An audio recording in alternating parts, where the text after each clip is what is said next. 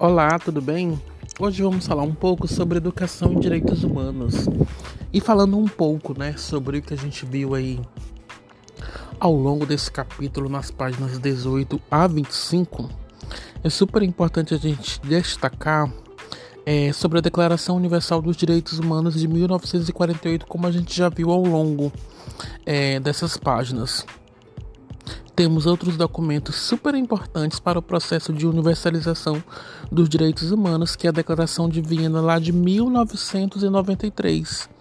Essa declaração ela coloca os direitos humanos como indivisíveis e universais. É, e claro, vale a pena reforçar sempre, né, que dá origem então a um sistema normativo internacional de proteção aos direitos. Sabemos muito que isso está muito claro no âmbito internacional.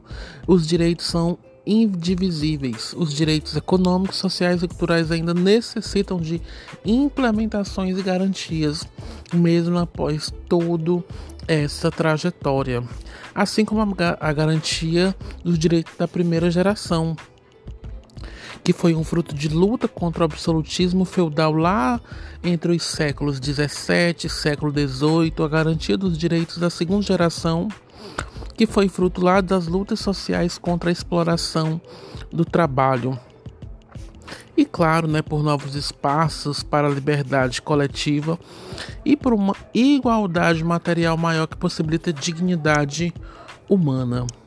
Então, amigos, nesse encontro de hoje a gente fala um pouco sobre esse resumo do e-book das páginas 18 a 25. Até logo. Tchau, tchau. Hoje você teve um encontro com o professor Eduardo.